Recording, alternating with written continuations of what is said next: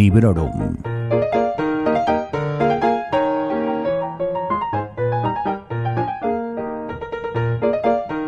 Hola a todos y a todas.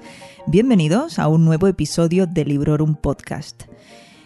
Hoy tenía ganas de grabar un, episodio tipo epílogo de estos que hago un resumen de lecturas, en este caso también de eventos, de cosas que había comprado y demás. Incluso voy a traer una lista de próximas lecturas o de planes para lo que queda de año. Pero claro, esto tiene que abarcar todo lo que, lo que ha dado de sí el otoño, que para mí os recuerdo que va del 1 de septiembre al 30 de noviembre. Entonces me doy cuenta de que estamos ante La historia interminable, volumen 2. Aunque ya os digo, le he dado la vuelta al episodio y mi intención ha sido hacer más un cosas que no te conté o libros de los que no te hablé durante este periodo, eh, no dudo en que me va a quedar un poquito largo, así que espero que no tengáis demasiados reparos en que haya episodios de Librorum que dure más, duren más de los 15 minutos habituales. No me enrollo más y voy a empezar ya por esos libros que he leído, incluso habrá alguno que he abandonado, pero a los que no he dedicado una reseña en exclusiva. Y voy a empezar por uno que, que de hecho abandoné. Es uno que cogí para complementar la lectura de Fuego y Sangre de George R. R. Martin, y se trata de Chicas Bailarinas, un libro de relatos escrito por Margaret Atwood. Sé que ahora, recientemente, se ha reeditado con el título de Un día es un día, pero es que mi versión es antiquísima. Aunque siempre hay excepciones como Crónicas Marcianas de Ray Bradbury o Yo Robot de Isaac Asimov y también algún otro que aparecerá en este mismo programa, podría eh, deciros que la lectura de cuentos o de relatos suele dejarme insatisfecha. Así que en el cuarto de estos cuentos de Margaret Atwood abandoné el libro. Y no ha sido el único abandono en este periodo de tiempo. Ya, ya irán saliendo, ya.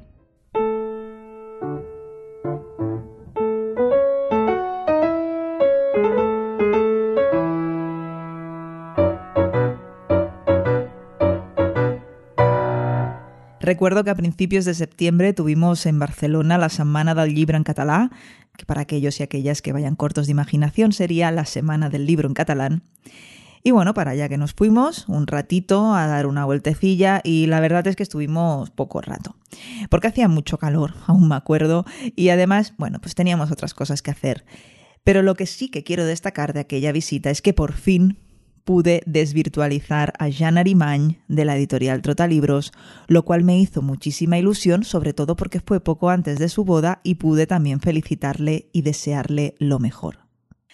En aquella mini vuelta que nos dimos pude comprarme una novela corta de Adrian Tchaikovsky, de quien tengo pendiente, por cierto, otra novela, en esta ocasión muy gruesa y de tapa dura, que es Herederos del Tiempo, que compré hace un montón de, meses ya en, en Cyberdark, quizá incluso haga más de un año.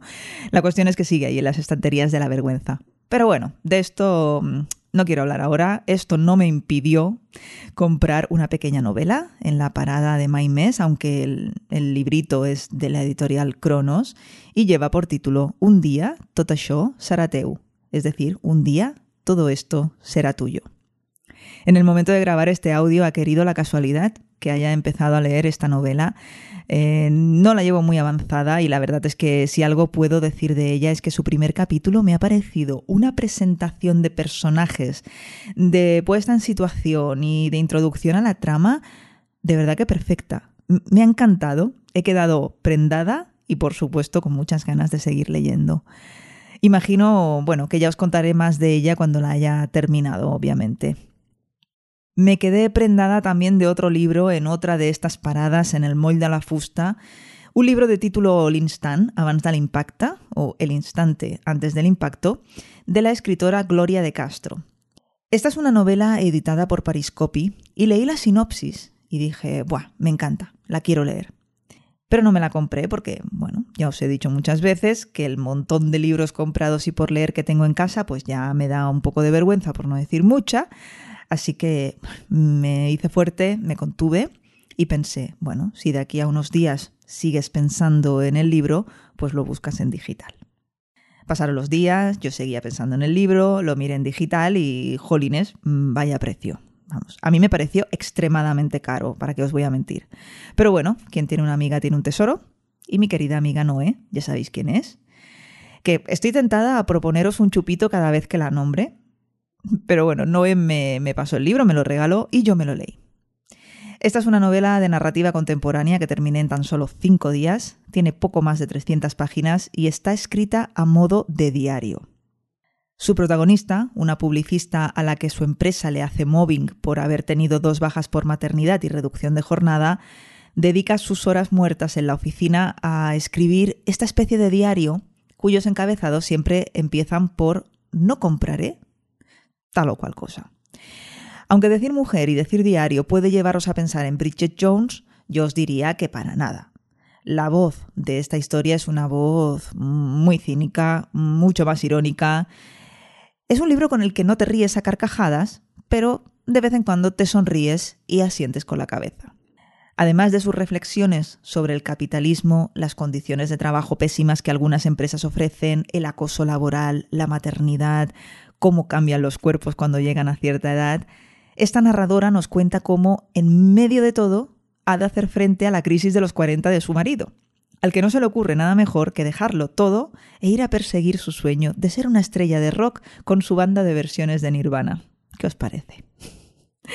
Bueno, aunque es una lectura que entró fácil, es también una lectura que salió fácil, ¿no? Quiero decir, me entretuvo, pero poco más. ¿La recomiendo? Pues ¿por qué no? Es que no se me ocurren motivos para no recomendarla, más allá de que en algún momento se pone un poquito escatológica, pero vamos, que ya somos mayorcitos y hay cosas naturales que no nos deberían impresionar. Sobre todo, es una novela que recomiendo a mujeres de más de 35 años y sobre todo si han sido madres.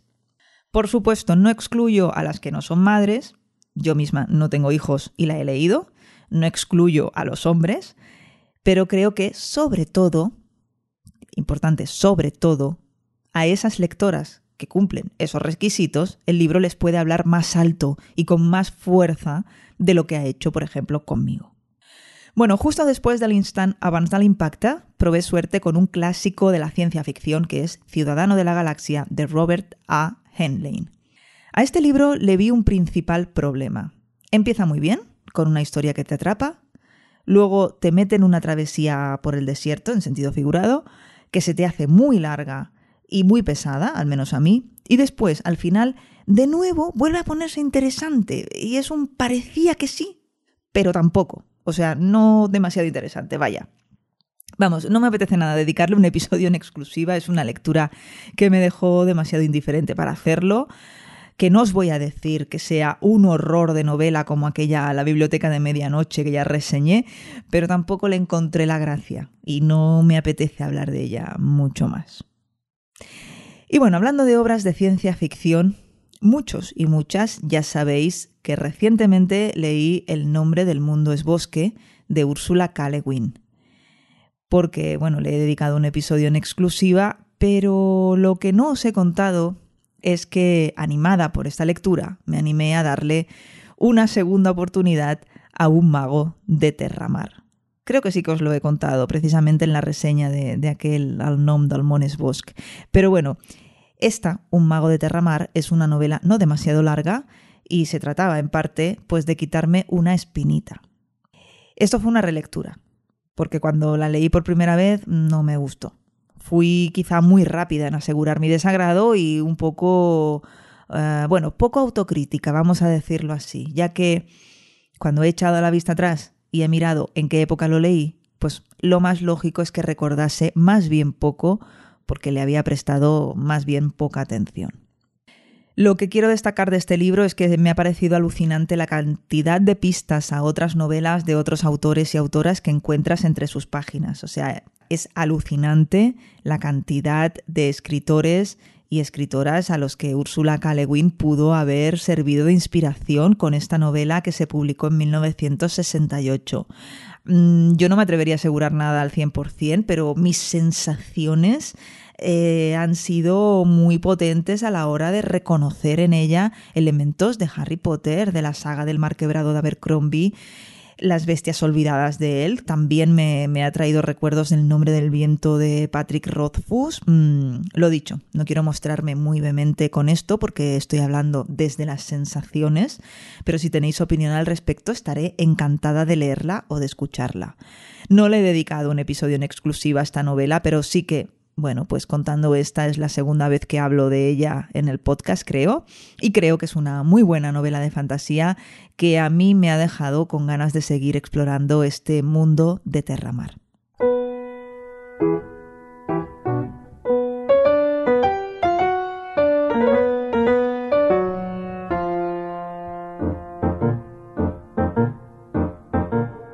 Sabéis perfectamente que el mes de octubre es también el mes de la iniciativa Leo Autoras y lo celebré leyendo precisamente a Úrsula K. eh, además por partida doble, a Samantha Shannon y también a Shannon McGuire. Y aunque leo a mujeres durante todo el año, os preparé un episodio especial sobre autoras que llevan poco tiempo conmigo y que podéis escucharlo en el episodio número 128. Dado que Samantha Shannon había de estar presente en el Festival 42 en Barcelona a principios de noviembre y el Priorato del Naranjo hacía tiempo que estaba por leer en mi Kindle, pensé que era la ocasión ideal. Es una novela que me ha sorprendido gratamente, no pensaba que iba a ser tan fácil de leer y tan accesible. Creía en realidad que al ser una novela tan tocha y de fantasía iba a ser eh, complicado, ¿no? Familiarizarse con sus personajes y con sus tramas. Y no, la verdad es que no, me ha resultado complicado, creo que está muy bien escrita y, además me, me ha hecho disfrutar mucho. Me daba un poco de reparo incluso combinarla con la lectura de Fuego y Sangre por aquello de la sobredosis de dragones y de fantasía, pero no, no me ha costado diferenciarlas mientras las estaba leyendo a la vez y para nada he tenido sensación de confundirlas ni, ni nada parecido. Tengo en mente publicar una reseña de la novela del Priorato del Naranjo, por supuesto sin spoilers, y bueno, espero que podáis escucharla pronto. Me faltan semanas y me sobran podcasts. ¿Qué os parece esto? Bueno, os he nombrado a Maguire y sí, he leído una cosita suya en este mes de octubre. Ha sido una, una, especie de cuento muy breve, que en el orden de la saga de los niños descarriados lleva el número de cuatro y medio y que se titula Just Like Boons.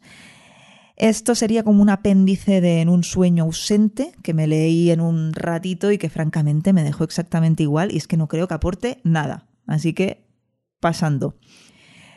Pero bueno, ya que he mencionado el Festival 42, voy a hacer un alto en el camino, voy a abrir un paréntesis y voy a ocuparme un poquito de este tema, aunque voy a intentar que sea de forma breve.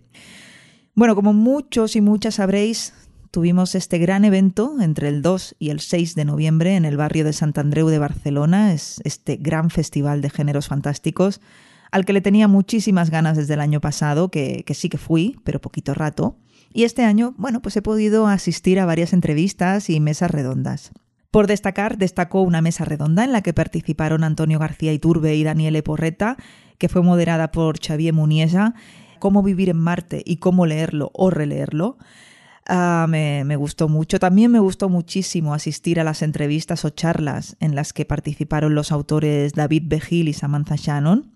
Fueron conducidas por Luis Salart y María Pérez por un lado y por Vampisaurus por el otro lado. Y por último, una especie de podcast en directo con la gente de podcast de Hielo y Fuego, Cosmere.es y Regreso a Hobbiton, que fue moderado por Alberto García, más conocido como Z en redes sociales, de la que ya os hablé un poquito cuando hice la reseña de Fuego y Sangre en el episodio 129 de este vuestro podcast. Aunque tengo que hacer aquí una pequeña fe de ratas y espero que, que si alguien lo tiene más claro que yo lo diga. Me chivaron el otro día que la persona que yo vi eh, hablando sobre el mundo de Canción de Hielo y Fuego, es decir, Javier, ya no está en el podcast de Hielo y Fuego, pero que sí que sigue llevando la web de los siete reinos. En fin, si he metido la pata, eh, pido disculpas, pero bueno, es igual, que fue una experiencia muy chula. Me lo pasé muy bien y no quiero alargarme mucho más porque si no, pues eso, el podcast me va a quedar eterno. Pero vamos, que si os interesa un poquito esta movida, guardaos unos días para la edición del próximo año porque os aseguro que vale la pena. Y bueno, la lista de libros que quiero leer que me traje de esos días del festival os podéis imaginar que es terrorífica. Pero bueno, fui fuerte porque ya os digo cuál, cuál es, ya os he dicho cuál es mi firme propósito y solo compré uno que fue Proyecto Ketchup de Inés Galeano, así que ya veis que me porté súper bien, pero me costó muchísimo esfuerzo. Proyecto Ketchup precisamente es una novela de terror y de humor que está en un sitio de honor en el carrito del IKEA del salón para leerla, ojalá que me dé tiempo antes de que termine este año 2022. Pero os aseguro que no está sola y más tarde os hablaré de, del futuro, de próximas lecturas. Pero antes de pasar a eso y a otros asuntos, quiero cerrar el capítulo del Festival 42 con uno de los actos de Love 42 o 42 Plus que tuvo lugar en Gigamesh. Una charla sobre Green Dark con Alistair Marion, eh, Ferran Varela e Iván Ledesma que estuvo moderada por Carla de Café de Tinta y del podcast Furia en la librería y en la que lo pasamos en grande. Pero hay más eventos, no se vayan todavía. Quiero contaros, aunque imagino que quien más y quien menos habrá visto fotos en, redes sociales de, de Librorum, que hace muy poquitos días el pasado jueves 24 de noviembre, Iván Ledesma vino a Sardañola del Vallés a presentar el rito circular en la librería Éfora. Y me hizo el gran honor de pedirme, bueno, que fuese la, la persona que, que abriese la charla o, bueno, hacerle unas cuantas preguntas y, en definitiva, bueno, pues invitarme a disfrutar tantísimo como disfrutamos conversando con él sobre esta maravillosa novela, eh, además en compañía de la magnífica gente de la librería y de la gente estupenda que pudo y quiso acercarse a la presentación y que para mí fue toda una sorpresa, porque si os digo la verdad, pues no sé, a mí un jueves a las 6 de la tarde me daba la sensación de que iba a venir mucha menos gente de la que al final vino. Y, jolín, he de decir que estoy súper contenta con cómo fue y, y, lo he dicho, que me lo pasé fenomenal y que quiero dar las gracias, bueno, pues a todos los implicados e implicadas. Y bueno, ya sabéis, eh, y si no, yo os lo recuerdo que en el episodio número 127 del podcast tenéis una entrevista o una charla con Iván al respecto de este libro, de El rito circular, por supuesto sin spoilers. Y además, eh, bueno, una cosa que me encantó fue que en cuanto terminamos de grabar, nos conectamos en directo ya con las cámaras a su canal de Twitch, que es El color de la tinta, y continuamos charlando sobre literatura. Como veis, esto es un no parar y oye, que dure, que dure, que, que yo me lo paso en grande.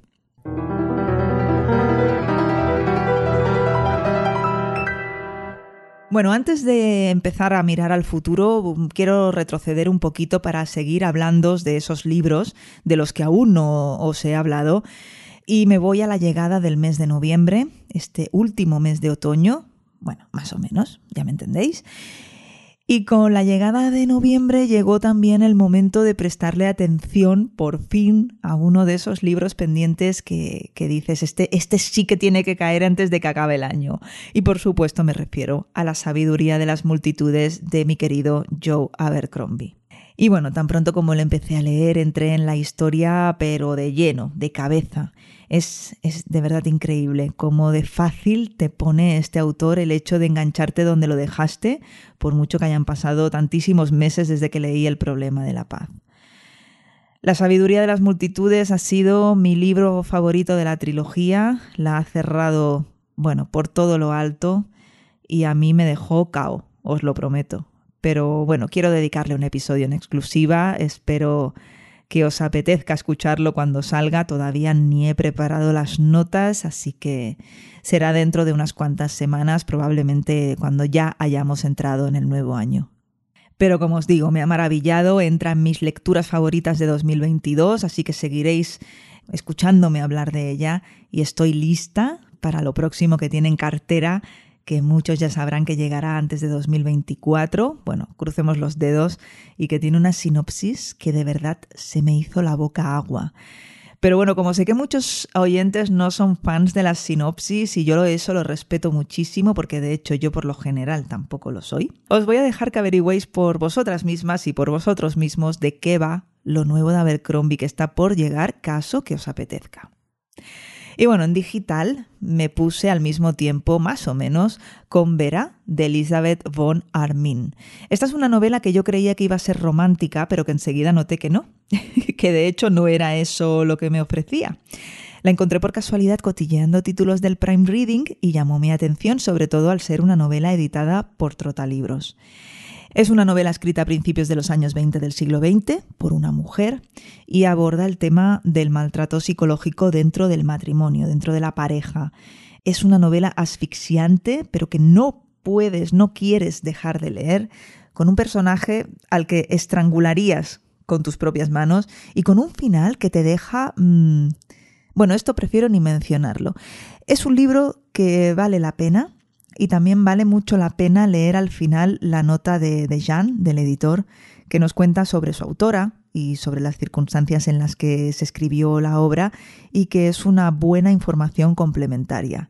Es un libro que me gustó, sin más, pero que creo que vale la pena leer y quería seguir en la senda del salseo, pero de otro tipo, a poder ser más ligero o no tan desagradable. Así que, según tenía planeado, de hecho, seguí con Malibu Renace de Taylor Jenkins Reid. Este era el cuarto o quinto libro que leía de esta escritora y me parecía pues eso, una apuesta segura para pasar un buen rato mientras lo combinaba con la sabiduría de las multitudes. Y sí, sí, por supuesto, fue una apuesta segura de las que enganchan, un auténtico culebrón. Pero Vanessa, yo vi que le ponías tres estrellas en Goodreads. Bueno, he de decir que fueron tres estrellas y media, y el motivo es porque le falta algo que otras de sus novelas tienen y que no voy ni a nombrar porque me da la sensación que diciendo esto puedo caer en algún tipo de spoiler, fíjate. Así que nada, solamente voy a decir que me encantó, que Malibu Renace es efectivamente apuesta segura, da lo que promete y espero que el regreso de la perra o, como se llame el siguiente, el regreso de Carrie Soto o algo así, también me guste tanto cuando lo lea. Y hablando de apuestas seguras, la novela que se encargó de coger el relevo a Malibu Renace fue nada más y nada menos que El noviembre de Kate de Mónica Gutiérrez. Si algo podemos decir de este libro es que es bonito y reconfortante. Esta es también la quinta novela, creo, o la sexta que leo de esta autora, y estoy deseando ponerle las manos encima a sus dos nuevos títulos. Una Navidad escocesa y Club de Lectura para Corazones Despistados, este último aún por llegar. El próximo 13 de diciembre tenemos una cita con ella en Gigamesh para hablar de sus nuevos libros y seguro que de cosas chulísimas y yo voy a intentar no perdérmelo. Como tampoco quería perderme el nuevo libro de cuentos de Iván Ledesma. Ya veis que he puesto el turbo porque me queda bastante de lo que hablar y ni sé lo que llevamos ya aquí. En fin, cada vez que diga Iván Ledesma en Librorum, otro chupito, ¿no? Podemos hacerlo también perfectamente, igual que con Noé, y vamos a salir todos muy contentos de aquí. Pero bueno, me estoy refiriendo a que, cuando terminé con el de Abercrombie, que lo estaba leyendo en papel, me propuse ir leyendo eh, libros de, de esa pila, de ese carrito del IKEA, y preferiblemente que fuesen breves. Y este Comta Cunte Contas me apetecía muchísimo, a pesar de que es una colección de cuentos. Y a pesar, encima, de que es una colección de cuentos de terror y ya sabéis cómo soy yo, tanto con una cosa como con la otra. Su librito que ha publicado Maimés, todos los cuentos están escritos por Iván y además he de decir que ha representado para mí una grata sorpresa. No he pasado miedo, no lo he pasado mal en ningún momento. Ha sido otra excepción a esto que me sucede a mí con los libros de relatos y lo he disfrutado muchísimo. Os quiero hacer una pequeña reseña ya sea en el podcast o en vídeo para el espacio en Instagram de Librorum, pero no me acabo de decidir. Todavía tengo que darle una pensada, ya que al principio me dije, bueno, pues libro corto, reseña corta. Pero es que me doy cuenta de que hay bastante cosa que me gustaría comentar sobre él. Así que ya veremos, todo, todo está en el aire. Bueno, Conta Cunte Contas me duró muy poquito y quise seguir por esta senda de libros relativamente cortos y bueno, Noé me prestó dos libritos de estos de la editorial Viena, que vienen perfectos para este tipo de cosas, son estos de la colección Petits Plaes, y uno fue Al Naufrag Feliz de Ramón Folk y Camarasa. Por desgracia, este libro no me gustó en absoluto cómo está escrito. ¿Sabéis aquello que dices? Es que no puedo seguir leyendo porque es que no te soporto Pues eso es lo que me pasó a mí, así que vamos, no lo terminé, no llegué ni a la mitad. Y el otro, en cambio, fue La Carta de William Somerset Maugham, del cual ya recordaréis a lo mejor que me leí Una vila a Florencia o La vila en Florencia, no, Una vila a Florencia que me gustó mucho. Pues este también me ha encantado. Creo que encajaría en lo que se considera hoy en día entre los círculos booktubers como Cozy Mystery, que me encanta cuando decís eso. Es un libro que se publicó en los años 20 del siglo XX y que no tiene ni 100 páginas, así que os lo recomiendo totalmente porque además de ser una buena lectura es muy cortito. Y cerramos el círculo porque voy a acabar como he empezado. Después de este La Carta, le llegó el turno a Un día Tota Sarateu de Adrian Tchaikovsky, que es esta novela corta de humor y de ciencia ficción que de entrada me está gustando muchísimo y esto ya os lo comentaba al inicio. Lo estoy combinando, por cierto, con la lectura en digital de Lo que queda del día de Katsuo Ishiguro, era uno de estos eternos pendientes, eh, pero bueno, llevo tan poquito leído que no voy a decir nada de nada.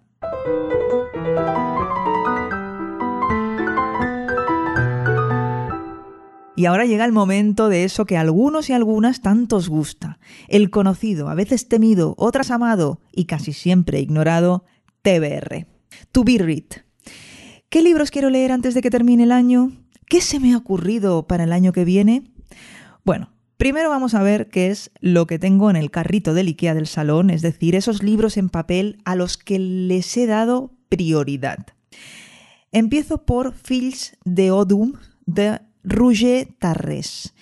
Esto es fantasía épica y es un libro que quiero leer principalmente porque el día 10 de diciembre, o sea, en nada, el autor viene a presentar a Sardañola y le dije a Nieves de Librería Éfora que contase conmigo para asistir de público. Vamos, que de ninguna manera creo que me vaya a dar tiempo a leerlo entero, pero espero avanzar algo para asistir a esa presentación. Aprovecho para deciros que es un sábado 10 de diciembre, 7, 7 y media de la tarde, si no me equivoco, así que si os pilla de paseo por Sardañola o vivís cerca, pues ya sabéis que podéis venir a esa presentación. Tengo otros dos libros eh, ahí, en concreto de Becky Chambers, digo otros dos, tengo muchos más, pero bueno, de Becky Chambers son dos que quiero leer pronto además. Uno que ya me habéis escuchado nombrar 80 millones de veces, que es el tercer volumen de la saga de la peregrina, que en inglés es Record of a Spaceborne Few. Y luego tengo otro, también en catalán, de Maimés, que se llama Salm para los construits en terras salvajes, que va de robots y que me hace muchísima gracia y tengo muchas ganas de leerlo. También me quiero leer Psicología Punk de Víctor Amat. Esto es no ficción de un psicólogo divulgador que, que, os recomiendo que sigáis en Instagram porque os va a encantar y también en su canal de YouTube. Y después tengo Horror Store de Grady Hendrix y La ciudad justa de Joe Walton. La ciudad justa de Joe Walton me lo regaló mi padre en Navidad del año pasado. Y ahí está. Así que digo, no puede ser, esto tiene que caer ya. Además es que me apetece porque realmente la sinopsis o lo poco que sé de esta novela pues me llama muchísimo la atención. En fin, que salvo ajustes de última hora, estas serían las lecturas en papel que quiero hacer antes de que termine el año. Vamos, que a mí mmm, parece que nadie me ha explicado que diciembre tiene solo 31 días, es lo que estaréis pensando. Pero bueno, como no me he impuesto un orden concreto, pues mmm, vamos a decir que entre estos libros que os he mencionado, pues yo elegiré mis próximas lecturas para las próximas semanas. Y así pues no me mojo. Hablando de mojarse, este año para el repaso a lo mejor del año me he propuesto ordenarlas de la que más me ha gustado a la que menos y voy a hacer 10 títulos, que ya estoy sudando porque me van a sobrar y tendré que dejar fuera alguna que quiero meter. Y a lo mejor ya puestos a ser valiente os hago un peores lecturas. Ahí lo dejo. Bueno, ¿Qué más? Ahí se me olvida. Se me olvidaba este Congreso de Futurología de Stanislav Lem. Que tú dirás, ¿y por qué te tienes que leer semejante cosa? Bueno, pues porque en la próxima sesión del Club de Lectura de Ciencia Ficción en la librería en el que participo, pues es el que nos toca comentar. Pero bueno, por suerte es muy, muy, muy cortito y este es un libro que yo creo que en dos tardes se tiene más que leído. Pero bueno, que lo tengo que leer. lo tengo que leer yendo bien antes del 16 de diciembre. Podría nombrar muchos otros, porque no será por falta de ganas y de curiosidad eh, por meterme en otras historias, pero de momento estos son los que quiero leer antes de que termine el año. Ya sé que me he pasado de ambiciosa, porque además le sumo el de la Navidad escocesa de Mónica Gutiérrez. me río porque es que es absurdo, pero bueno. Este libro ya está disponible pero quiero comprar el día de la presentación para que ella me lo firme eh, si, si, si le apetece este de una Navidad escocesa quizá, quizá lo empiece entre el 22 y el 24 de diciembre. Es a mí lo que me gustaría. Pero bueno, a ver si puedo hacerlo encajar como yo quiero en, medio de esta marabunta, porque bueno, se me va, se me va.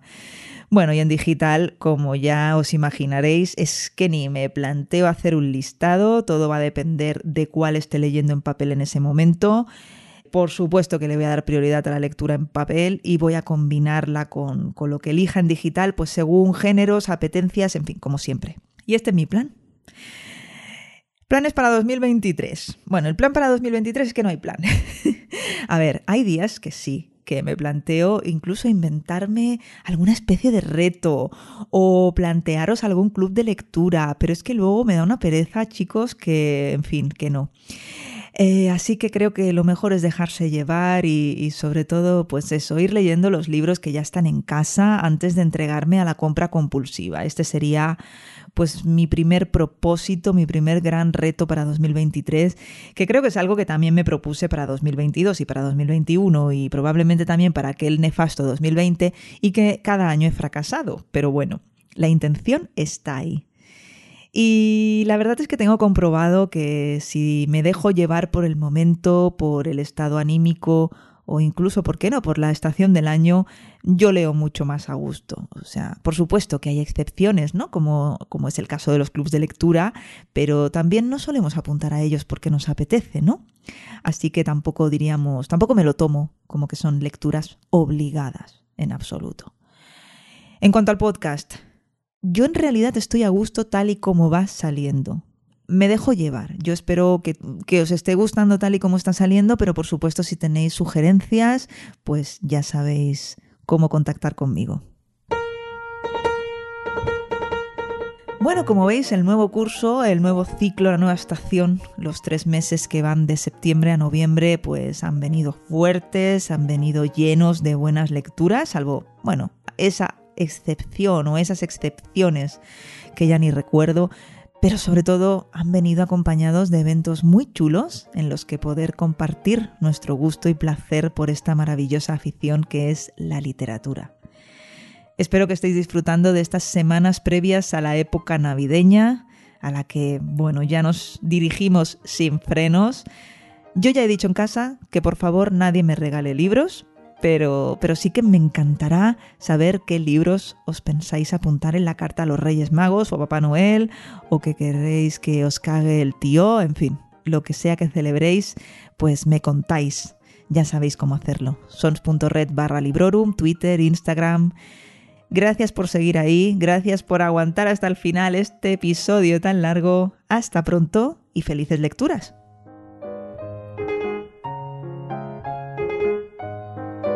Acabas de escuchar Librorum, un podcast alojado en Sons, red de podcasts. Encuentra mucha más información de este episodio en nuestra página web, sons.red barra Librorum. Y descubre muchos más podcasts en sons.red.